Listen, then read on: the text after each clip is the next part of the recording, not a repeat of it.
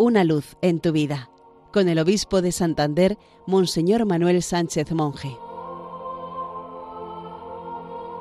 Queridos amigos de Radio María, feliz día del Señor.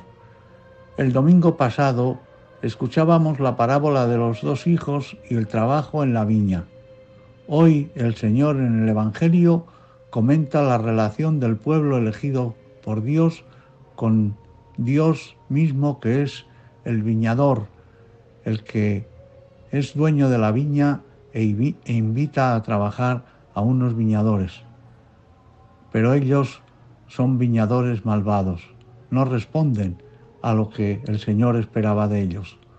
No olvidemos el contexto, la disputa con los sumos sacerdotes y ancianos de los judíos. Lo mismo, lo primero que llama la atención en la parábola de hoy es el cuidado esmerado del dueño por su viña. Planta, cerca, cava, construye, arrienda. En cambio, los viñadores adoptan conductas extremadamente violentas con los que son enviados. Apalean, apredean y llegan a matar. Dios ha enviado a los profetas y en último término a su Hijo, pero los jefes religiosos de su pueblo responden eliminando a unos y al otro.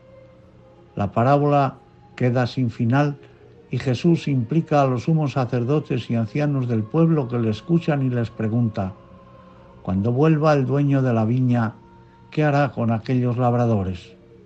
Ellos responden de una manera muy humana. Hará morir de mala muerte a esos malvados y arrendará la viña a otros labradores. Le dicen, proponen la venganza violenta. El amor de Dios no reacciona ante la traición de su pueblo con represalias, ni se queda en el fracaso. Dios, como campesino amoroso, vuelve a empezar con nuevas fuerzas y comienza resucitando a su hijo asesinado y esperando de los nuevos labradores una vendimia responsable con frutos de justicia y de bondad. Agradezcamos al Señor su fidelidad y paciencia con nosotros, que todavía no damos los frutos esperados. Hoy terminamos con la estrofa de un canto muy conocido. Dios es tu amigo, el viñador, el que te cuida de sol a sol. Dios es tu amigo, el viñador, el que te pide frutos de amor. Feliz domingo para todos. Una luz en tu vida, con el obispo de Santander, Monseñor Manuel Sánchez Monje.